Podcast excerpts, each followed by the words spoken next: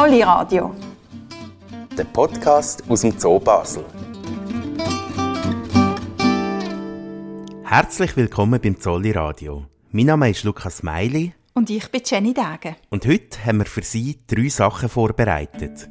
Ein Rückblick, ein Ausblick und ein Abschied. Wie das zum Jahreswechsel so üblich ist, starten wir mit dem Rückblick. Wir schauen allerdings nicht ins vergangene Jahr zurück, sondern in die vergangenen 150. So alt wird der Zolli nämlich im Jahr 2024. Am 3. Juli 1874 sind seine Türen nämlich zum ersten Mal aufgegangen.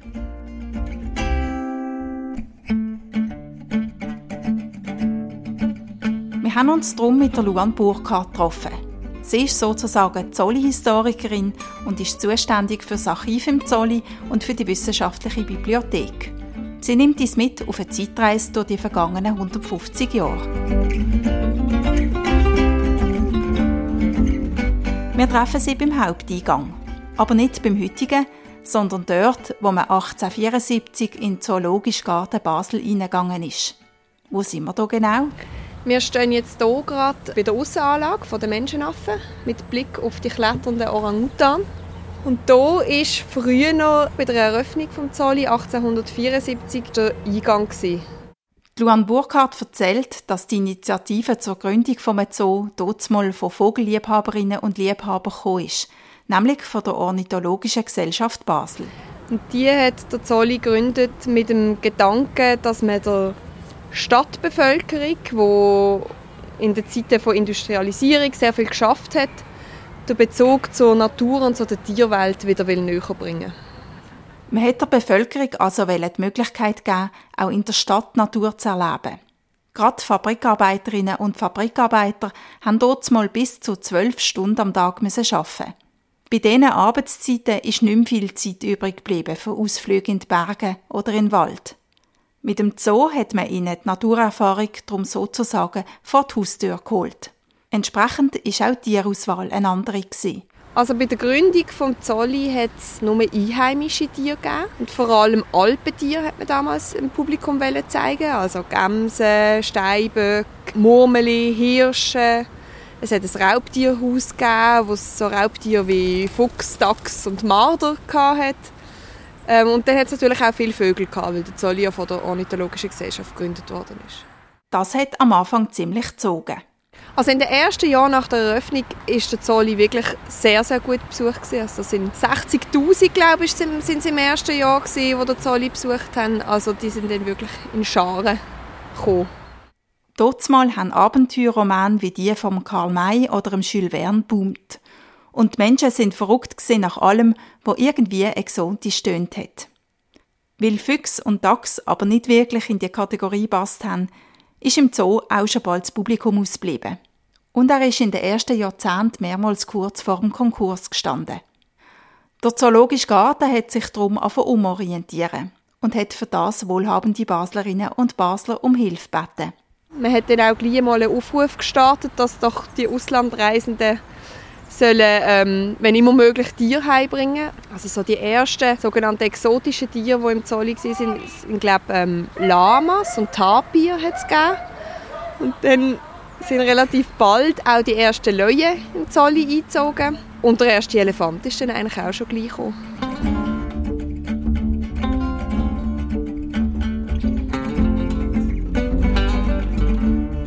1886 ist der erste Elefant namens Miss Kumbuk auf Basel gekommen und seitdem gehören Elefanten fest zum Zoo Basel dazu.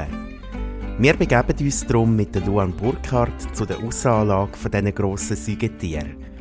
An ihnen lässt sich nämlich sehr gut aufzeigen, wie sich in den vergangenen Jahrzehnten das Verhältnis von Mensch und Tier im Zoo verändert hat. Vor allem mit der, Afrika mit der Gruppe afrikanischer Elefanten, die in den 50er Jahren in Zoo gekommen sind, hat man ein intensives Dressurprogramm gemacht. Das hat man gemacht, nicht nur zur Unterhaltung, sondern auch, dass die Elefanten sicher haben können gehalten werden im Zolli, dass ihnen auch nicht langweilig war. Das war auch ein Beschäftigungsprogramm. Man hat natürlich dann aber die Dressur ähm, Übungen, die man mit ihnen gemacht hat, auch öffentlich vorgeführt. Das ist schon viel Anklang gestoßen beim Publikum. Es hat in Anfang 60er Jahre hat man sogar eine Arena gebaut, um das können wirklich einem grossen Publikum zeigen. Zuhörerinnen und Zuhörer, die ein bisschen älter sind, erinnern sich vielleicht auch noch an eine andere Attraktion, die besonders bei Kindern sehr beliebt war. Hat nicht nur die Dressurvorstellungen mit Elefanten und Spaziergänge mit Elefanten, sondern man hat wirklich auch können reiten auf dem Rücken von den Elefanten. Ähm, das ist vor allem für Kinder natürlich eine große Attraktion gewesen. Da haben mehrere Kinder aufs Moll auf einem Rücken vom Elefant können reiten, einmal um die sogenannte Festmatte. Inzwischen hat sich der Zoo Basel vollständig gegen ein Modell entschieden, wo Menschen Teil der Sozialstruktur von Tieren sind. Eine Elefantendressur ist nämlich nur möglich, wenn die Elefanten den Mensch als Teil von ihrer Hierarchie akzeptieren. Stattdessen leben alle Zootiere heute in ihren natürlichen Sozialverbänden. So auch die Elefanten. Man weiß einfach inzwischen, dass Elefanten selber so eine enge Sozialstruktur haben und da will, will man als Mensch gar nicht mehr eingreifen. Also die sollen untereinander die Hierarchie ausarbeiten, ohne dass der Mensch Teil davon ist. Für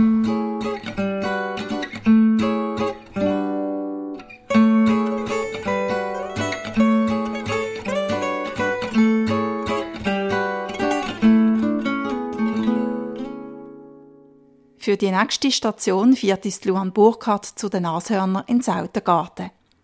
Über die lange Zeit hat sich nämlich auch verändert, wie wir Menschen die betrachten. Während wir heute freie Sicht auf die Nashörner haben, ist das in den Anfangsjahren noch ganz anders gewesen. Damals hat man ähm, die Tiere eigentlich entweder durch schwere Gitterstäbe oder halt dann durch relativ hohe Zäune können anschauen. So sieht zum Beispiel der früheste Leuenzwinger aus dem 19. Jahrhundert aus wie ein grosses, rundes Vogelkäfig. Und der Bär ist in einem kellerartigen Zwinger aus Stein mit einem dicken Metallgitter untergebracht. Gewesen. Nach und nach sind ähm, die schweren Gitterstäbe verschwunden und auch Zäune hat es immer weniger gegeben. Und das ist ersetzt worden durch Gräben, Wasserläufe, sodass man wirklich als Besucherin eine freie Sicht aufs Tier hatte. Auch die Nashornanlage, die 1959 eröffnet worden ist, ist so eine freie Anlage und hat schon dort mal Tier und Publikum nicht durch Gitter, sondern durch Wassergräben voneinander abgeschirmt.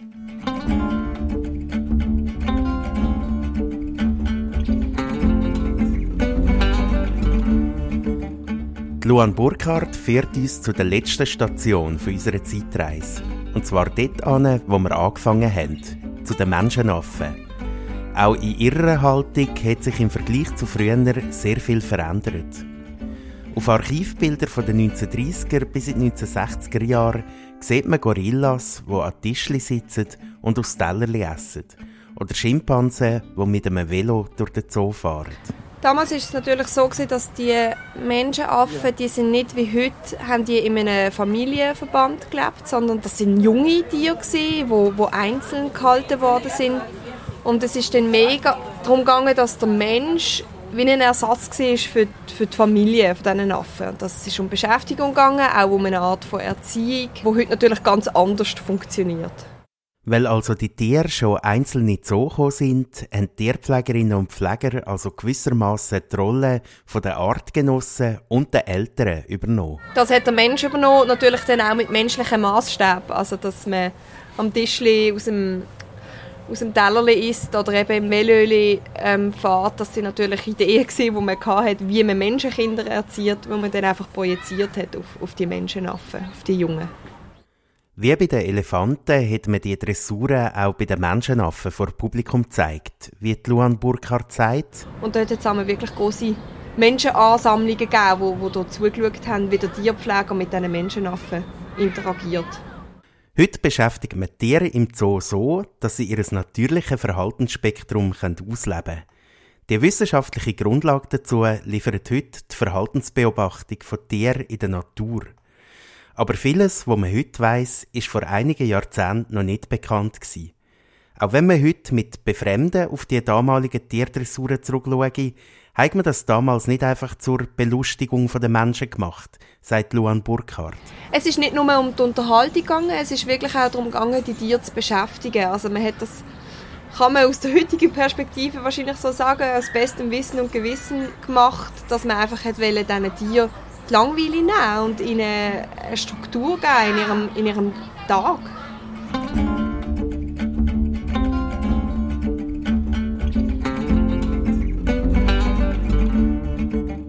Wir sind am Ende unserer kurzen Zeitreise angelangt. Dabei gibt es noch sehr viel mehr aus diesen 150 Jahren Zolli zu erzählen. Zum Beispiel, warum 1947 der damalige Zolli-Vizedirektor persönlich auf Afrika gereist ist, um zwei Giraffen zu besorgen. Oder warum die Geburt von einem Panzernashorn im Zolli 1956 weltweit Schlagzeilen gemacht hat. Oder auf welche Art der Zolli schon ab den 1960er Jahren im weltweiten Naturschutz involviert war.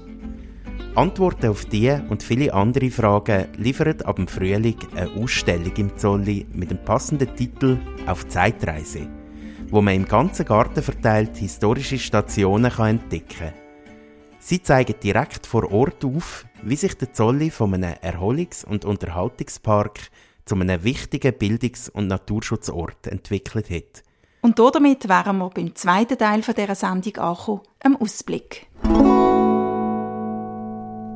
Die Ausstellung ist nämlich nicht das einzige, wo das Jahr im Zolli stattfindet. Man darf ein volles Jubiläumsprogramm erwarten, wie uns der Zolli-Direktor Olivier Bagon erzählt. Der Anfang hat er pünktlich zum Jahresstart bereits eingeläutet. Wir haben am 1. Januar angefangen. Ich habe das Tor aufgemacht am 8. für unsere Besucher, die ganz treu am 8. da sind am 1. Januar. Mitte Jahr wird der Geburtstag dann gerade mehrmals krachend gefeiert. Es gibt zweimal so einen Paukenschlag, nämlich tatsächlich am Zolli Geburtstag, am 3. Juli. Und äh, Geburtstag wird so gefeiert, dass man einmal als Besuchende die Preise zahlen tut, die man 1874 gezahlt hat. Das heißt 50 Rappen für Erwachsene und für Kinder ist es gratis. Das ist schon mal äh, eine sehr tolle Sache und was man dann genau erleben wird, das ist auch die Überraschung. Auch die beliebte Zoonacht, wo jeweils tausende Leute anzieht, bekommt eine Jubiläumsausgabe. Das Jahr haben wir entschieden, dass man es eben am Ende der Sommerferien macht und gerade im Doppelpack. Es gibt eine zwei Zolli Nacht und wir machen es am Ende der Sommerferien, so dass wir uns nicht konkurrenzieren mit dem Zollifest am Anfang der Sommerferien, also mit dem Geburtstag. Neben diesen grossen Fest gibt es auch viele kleinere Programmpunkte. So erzählen zum Beispiel Tierpflegerinnen und Tierpfleger über das ganze Jahr verteilt an bestimmten Zeiten aus ihrem Arbeitsalltag. Jeder, der aus seinem Dienst spontan etwas erzählen kann, macht das an fixe Stunden. Das ist dann immer auf der Webseite und am Eingang notiert, wenn das passieren tut. Und wer sich schon immer gefragt hat, was sich hinter diesen vielen Türen verbirgt, wo man sieht, wenn man durch eine Zolle läuft, der kann sich freuen.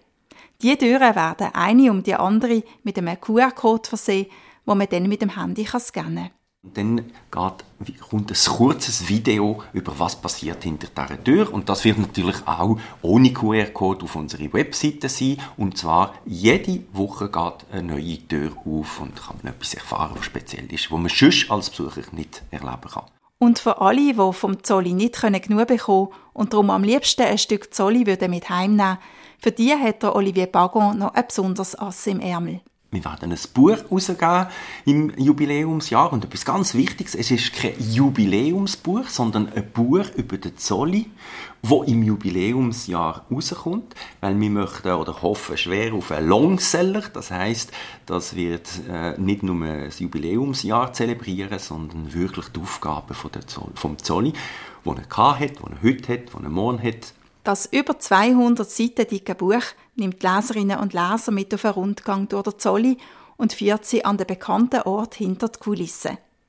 Es schaut zum Beispiel im Tierärzteteam bis im spannenden Arbeitsalltag über die Schultern, es klettert mit den Gärtnern auf Bäume, es begleitet der frühere Direktor Ernst Lang auf eine Expedition zur Beschaffung von Giraffen im Jahr 1947 und es zeigt mit eindrücklichen Bildern die Schönheit vom Zolli und seine Tiere. Das Buch mit dem Titel Zoo Basel, die Stadtoase neu entdecken, erscheint im Frühling im Christoph Merian Verlag und wird im Buchhandel erhältlich sein und natürlich auch im Zolli Shop.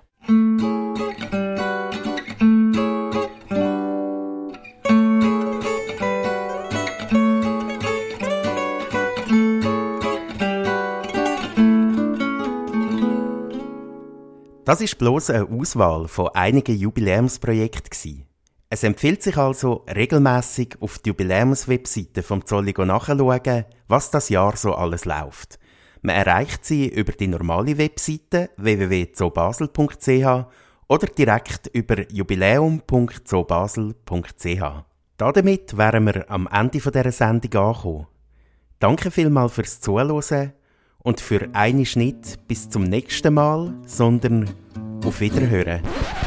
Das ist nämlich nach über drei Jahren und über 30 Episoden die letzte Sendung vom Zolli Radio gewesen. Und damit wären wir beim dritten Teil dieser Sendung angekommen, dem Abschied. Wir bedanken uns bei allen Zuhörerinnen und Zuhörern fürs Zuhören ganz herzlich.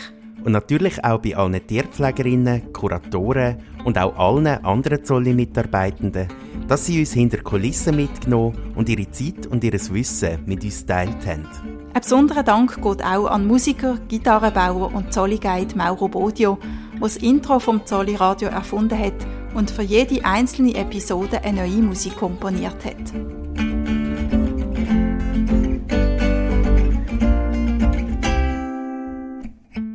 Und natürlich danken wir auch ihm.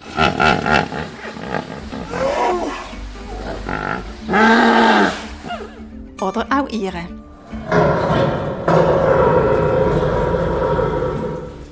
Und natürlich auch allen anderen Tieren im Zolli, die uns im entscheidenden Moment ihre Töne zur Verfügung gestellt haben und uns mehr als einisch hinter den Kulissen einen Schreck eingejagt haben.